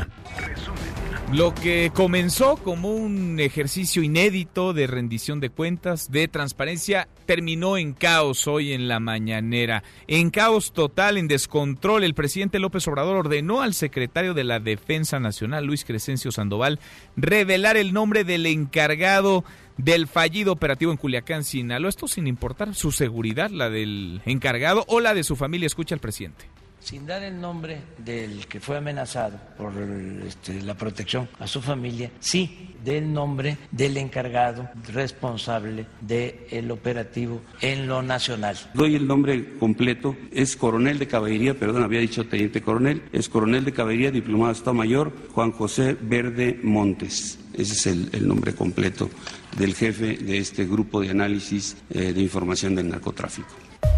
Bueno, y pese a lo evidente, la mentira evidente, las muchas versiones, la falsedad en varias de ellas, el secretario de Seguridad Ciudadana, Alfonso Durazo, insistió en que los primeros reportes del operativo fueron erróneos debido a la inmediatez de la situación. hay que olvidar que tardó seis horas en aparecer Alfonso Durazo, seis horas desde, que, desde que se desató el infierno hasta que dio una primera versión a través de redes sociales pasadas las 8.30 de la noche. Es la voz de Durazo hoy por la mañana. Deben ustedes entender en buen plan que en ese momento no estábamos pensando en la información, sino en la esencia de la decisión que debíamos de tomar para salvar vidas. Una cosa es dar una información que no es correcta porque no se tiene correcta y otra muy distinta es tener la intención de mentir. Bueno, Durazo eh, falseó, digamos, la información, mintió porque él habló en primer momento, en una primera instancia, de un patrullaje de rutina, de una operación en donde algunos elementos fueron atacados desde una casa, luego cambió esta versión, ya después se nos habló de que la operación llevó cinco meses en su planeación, pero hasta donde entendemos, si es que mañana nos salen con otra versión, el secretario nunca estuvo al tanto de que esta operación estaba en curso, ni siquiera planeada, ya mucho menos en desarrollo. Luego de que el presidente López Obrador asegurara que no sigue órdenes de Estados Unidos en temas de seguridad, la embajada estadounidense en nuestro país rechazó cualquier intervención en el operativo para detener a Ovidio Guzmán. Dice la embajada, y cito textual, estamos al tanto de muchos reportes falsos que circulan en y alegan involucramiento del gobierno estadounidense en los eventos de Culiacán del 17 de octubre. Podemos confirmar que ninguna agencia del gobierno de Estados Unidos estuvo involucrada en el operativo. Bueno, y continúa la comparecencia, sigue la comparecencia del secretario de Seguridad Ciudadana, Alfonso Durazo, en la Cámara de Diputados. Está en el Pleno. ¿Cómo van las cosas, Angélica? Angélica Melín, de nuevo, buenas tardes. Manuel, eh, muy buenas tardes, con el gusto de saludarte y también al auditorio. Sí, sigue compareciendo el eh, titular de la Secretaría de Seguridad y Protección Ciudadana, Alfonso Durazo, ha amainado un poco pues la tormenta que se le eh, vino cuando inició su comparecencia por todo el asunto del fallido operativo en Culiacán, Sinaloa. Y bueno, pues ahora el, el, funcionario federal, el secretario de Seguridad, está haciendo referencia a algunos otros temas que le han consultado los diputados en cuanto a la problemática de seguridad en el país, subrayó que eh, pues el gobierno necesita el apoyo de todos en el país, no importan los signos políticos, y es que pues eh, será hasta finales del sexenio que habría algún resultado tangible en esta materia y ya se podría decir que México es un país seguro. Escuchamos lo que al respecto dijo el secretario Alfonso Durán. Pero también hay confianza en el gobierno del presidente López Obrador de que entregaremos el 2024 un país con tranquilidad y en paz. Así, hasta el 2024, cuando acabe este sexenio, se podrá ver que el país eh, podría estar ya en paz. El funcionario ha sido cuestionado después del tema Culiacán, que fue el que eh, eh, acaparó la atención en esta comparecencia sobre la Guardia Nacional. En este sentido, ha señalado el secretario Durazo que, bueno, pues hay que fortalecer a la Guardia, tiene un proceso, tiene que vivir un proceso de maduración este nuevo cuerpo policiaco y, bueno, pues señaló que tardaría 25 años en formar a los mandos de la Guardia Nacional y bueno, pues eh, será un tiempo muy largo para que esta corporación pues tenga sus propios mandos debidamente formados. También eh, sobre las actuaciones de la Guardia Nacional en el asunto migratorio, el secretario de Seguridad ha dicho que eh, pues la Guardia está enfrentando el tema de la migración porque el 80% de las integrantes de las caravanas de migrantes centroamericanos que han entrado en nuestro país, bueno, pues vienen enviados, no no vienen huyendo de una situación pues problemática en su país, como se dice, o en busca de resguardar su vida, sino que vienen enviados por grupos de tratantes de personas que los internan en nuestro país. Manuel es parte de lo que está ocurriendo aquí en San Angélica, ¿qué tanto le ha llovido a Alfonso Durazo por parte de la oposición? fuerte, fuerte. Las bandanadas de la oposición fueron fuertes, sobre todo en el tema de Culiacán, ya cuando entraron al tema de la Guardia Nacional, como que bajó un poco la tensión en el Pleno de San Lázaro, pero fueron muy fuertes los señalamientos de la oposición. Los panistas les gritaron asesinos a los legisladores de Morena, se le advirtió al secretario que pues eh, se le eh, impulsará este proceso de juicio político, le han dicho que él fue el responsable directo de todo lo que ocurrió en Culiacán y por eso debería valorar su renuncia a esta dependencia ahorita ya el tema está en la Guardia Nacional y algunos otros asuntos, pero la verdad es que sí lo cuestionaron muy fuerte y a todos los cuestionamientos el secretario de Seguridad señaló que pues no hubo contubernio alguno en Culiacán con la delincuencia organizada, que él no va a renunciar porque pues eso no resolvería el grave problema de inseguridad en el país y pues ha estado justificando su actuación en ese operativo. Bueno, calientitas las cosas en San Lázaro. Gracias, Angélica.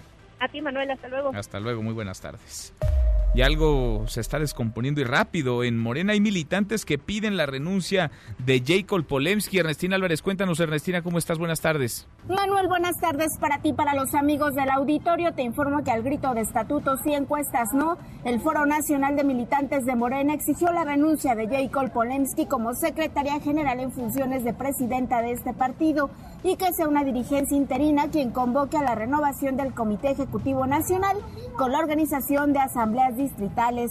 Afuera de las oficinas de Jacob Polemski, Marcos Fuentes, integrante de este foro, pidió juicio político contra los magistrados electorales que este miércoles resolvieron que la renovación de la dirigencia nacional de Morena quedaba cancelada porque el padrón usado en el proceso electivo carece de certeza y no es confiable y culparon de esta decisión a Ricardo Monreal, a Jacob Polemski y al propio Mario Delgado. Vamos a escucharlo.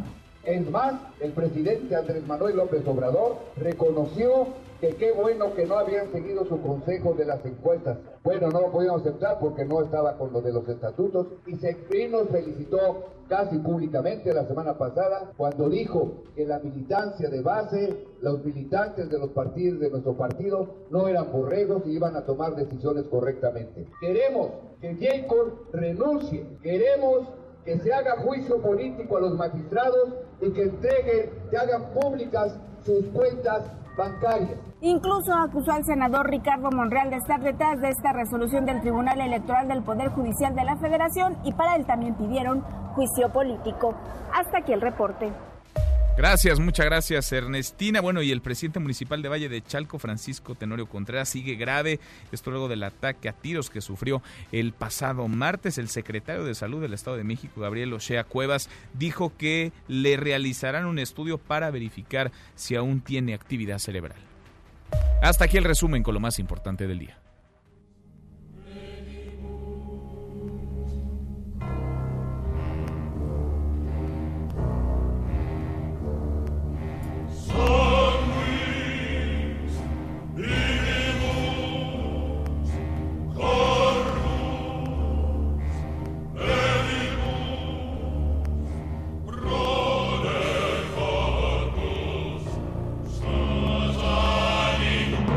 José Luis Guzmán Miyagi, como todos los días, a esta hora en esta mesa para todos. ¿Cómo te va, Miyagi? Muy bien, Manuel. A ver, tú dime, ¿qué estamos escuchando? No, pues tú dime si a eso entraste, Miyagi. Ah, mira, eh, en el corte anterior, a, la hora, a las dos, pusimos Tubular Bells de la película Exorcista de William Friedkin, del año 1973. Y este es el tema de la película La Profecía, se llama Ave Satán, es del año 76 y es dirigida por Barry Goldsmith. Da miedo, ¿no? Nada más la cuestión es que ambas películas dicen que están malditas, ya que estamos en Halloween y sí. En el exorcista, uno, en el exorcista, uno de los actores principales murió en pleno rodaje. Aquel que cae por la escalera bueno, este sí murió de un ataque al corazón. Para la profecía fallece la hermana del productor, se accidenta en una carretera cruzamente a la 666 y le vuela la cabeza, tal como ocurre en la película de la profecía con el personaje de Jack Warner. En una de ellas también Gregory Peck está cenando en Londres y minutos después de que se va estalla una bomba que había puesto el ejército republicano irlandés. Se salvó de puro milagro. De chiripa. Eh, ocurre también que van volando el productor y el director en, van, van, regresando a los Estados Unidos y un rayo alcanza la aeronave. Se salvaron de puro milagro. Dicen también que cuando se filmó El Exorcista, todo el set olía mal y que incluso llamaron un cura para que bendijera el, el, sitio. Porque había una enorme mala vibra ahí. Están malditas estas que están, Esas películas que dicen que están malditas y que les fue muy mal a los protagonistas después.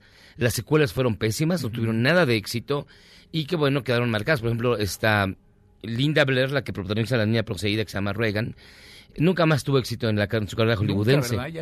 El único que logró destacar fue Max von Sydow, que interpretaba al padre Merrin, el original que muere en la primera película, que después tuvo una carrera normal, pero él venía de una carrera muy larga eh, siendo dirigido por Ingmar Bergman en Suecia.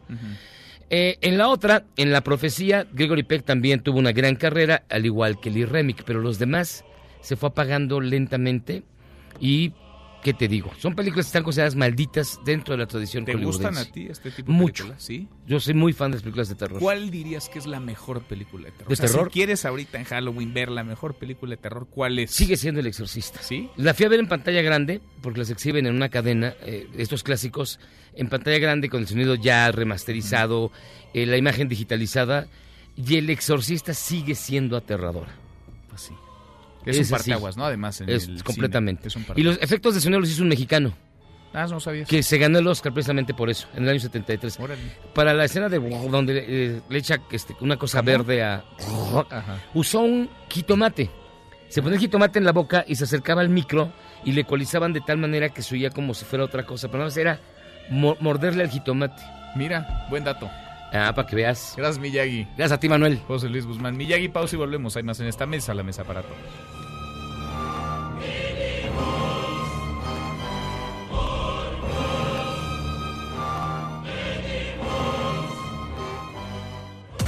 Infórmate también vía Twitter, arroba M. López San Martín. Llámanos, teléfono en cabina 5166-1025. Más información y análisis en Mesa para Todos con Manuel López San Martín. Seguimos, volvemos a esta mesa, la mesa para todos. No hubo acuerdo ayer, lo platicábamos, no hubo votación suficiente para que alguno de los integrantes de la terna fuera mm, elegido titular de la Comisión Nacional de los Derechos Humanos. Me da gusto saludar en la línea telefónica al senador independiente Emilio Álvarez Icaz. Emilio, senador, gracias, ¿cómo estás? Manuel, buenas tardes, un gusto saludarte y por tu conducto auditorio de MBS, ¿cómo te va? Bien, muchas gracias. Hemos ido platicando a lo largo de este proceso. Tú ayer decías, pues íbamos muy bien, pero algo se descompuso. No hay claridad sobre por qué se eligió a estos tres nombres. Ya que no hubo acuerdo, ya que no hubo una votación suficiente, ¿hay manera de que se recomponga todo este proceso y de que realmente llegue a la Comisión Nacional de los Derechos Humanos alguien que a todos nos quede claro por qué llegó y cómo llegó? Fíjate, Manuel, que la, la cosa peculiar es que se optó en el Senado por un formato que dejara este puente de por medio. Es bastante inusual, es bastante inusual, te diría eh, inusitado. Y no se resolvió el mismo día. De hecho, yo creo que el procedimiento que regula esto, que es la ley de la Comisión Nacional de Derechos Humanos, no lo establece así. Yo creo que se fueron más allá de la ley, pero perdí la votación, Manuel. Pero decidieron irse al fin de semana, largo, a ver si no es el espacio que hay para la operación de la llave Stilson. Aquello de apretar las tuercas, ¿no? Sí, sí, sí. Eh, La, la operación apriete. Y el apriete puede tener dos posibilidades, Manuel. O Morena convence a algunos de la oposición para que voten por Rosario Piedra, o eh, Ricardo Monreal con- convence al presidente de que vote por otro candidato Morena y le pasen votos. Eh, cuando tú ves claramente el movimiento de la votación de ayer, lo que quedó claro es que Morena estuvo firme con Rosario y que la oposición votó una vez por Jesús Orozco y otra vez por Arturo Pérez. Sí. Si la cosa se mantiene así para el martes, no va a haber mayoría calificada. No va a haber. ¿Y qué pasaría en ese escenario, en ese caso? En ese escenario, la presidenta de la mesa tiene que decir que no hay mayoría calificada, por lo tanto se regresa a las Comisiones Unidas de Derechos Humanos y Justicia y tendría que armarse una nueva terna. La ley de la, CND, de la CNDH que regula este procedimiento dice que se tendrán que armar tantas ternas como sea necesario para hacer eh, la votación con mayoría calificada. Hay 56 personas, así que pues hay baraja, manas. Pues sí, en teoría, bueno, entiendo, no en teoría, que así está establecido. El 15 de noviembre se va eh, el actual titular de la Comisión Nacional de los Derechos Es Humanos. así, y Luis sí tenemos un González problema porque la ley de la CNH dice que tiene que ser elegido 10 días antes. ¿no? Entonces tiene que ser el martes. Pero el martes pues se va a poner de a peso porque es la comparecencia de Arturo Durazo el Senado y este tema. ¿no? No, pues vaya pinta- cóctel, ¿no? Vaya ensalada esta. Y pinta para pues, sacar las palomitas, ¿no? Pues pinta sí. para largo, pues. Pues sí, prepararemos las palomitas, estaremos sentados en primera fila y platicando contigo si nos das chance, Emilio. Gracias como siempre. Al contrario, Manuel, fuerte abrazo, buenas tardes. Muy buenas tardes. El senador Emilio Álvarez y Casa y este proceso que se atoró ayer para designar al nuevo, la nueva titular de la Comisión Nacional de los Derechos Humanos. Ya pero nos vamos, revisamos lo último en la información. En tiempo real, universal. Rechaza embajada de Estados Unidos que haya participado en operativo contra Ovidio Guzmán. El Heraldo de México. López Obrador felicita a Justin Trudeau y también aprovecha para hablar con él sobre el Temec. Durazo, en 2024 entregaremos un país en paz. El presidente López Obrador reconoce que México enfrenta problemas de inseguridad. Con esto llegamos al final. Gracias, muchas gracias por habernos acompañado a lo largo de estas dos horas. Soy Manuel López San Martín, se quedan con Nicolás Roma y Radio Marca. Claro, nos vemos al rato 8 de la noche, Noticias República MX por ADN 40 y aquí nos encontramos en esta mesa, la mesa para todos mañana, como todos los días, mañana que será viernes, por fin será viernes, pásela muy bien. MBS Noticias presentó Mesa para Todos con Manuel López San Martín. Un espacio donde todos tienen un lugar.